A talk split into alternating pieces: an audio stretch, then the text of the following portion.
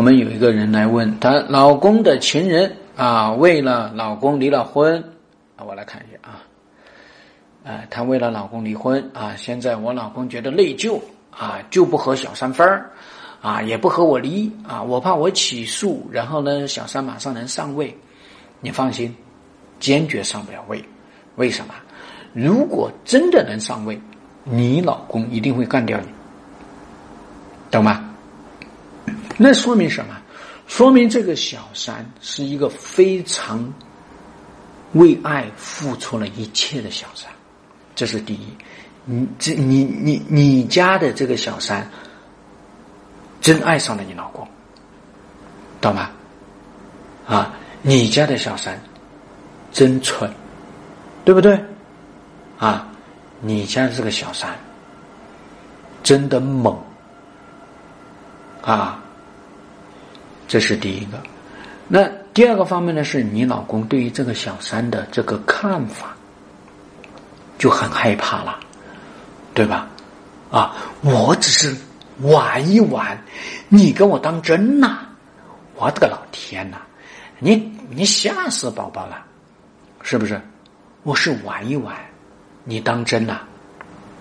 对吧？那我咋办？那我就继续当真的把你玩呢？对吧？啊，你还以为他内疚啊？他不是内疚，他是有点怕。你知道这个情人在做啥事儿？他连婚都敢离，他做啥事儿？这是他有恐惧，不是什么内疚。离婚这件事情是什么？是你们家的这个情人他自己去做的事情？难道是你老公去唆使他离婚的？你老公顶多说啊。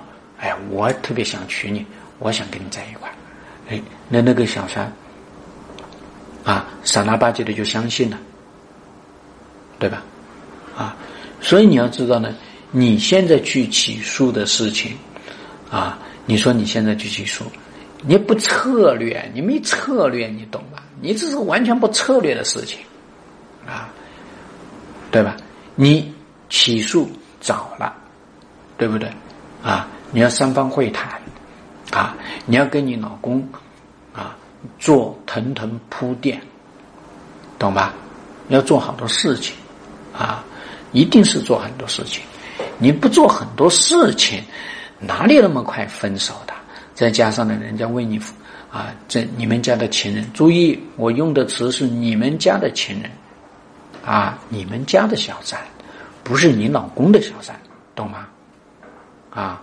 具体私信给我啊，要辅导来辅导。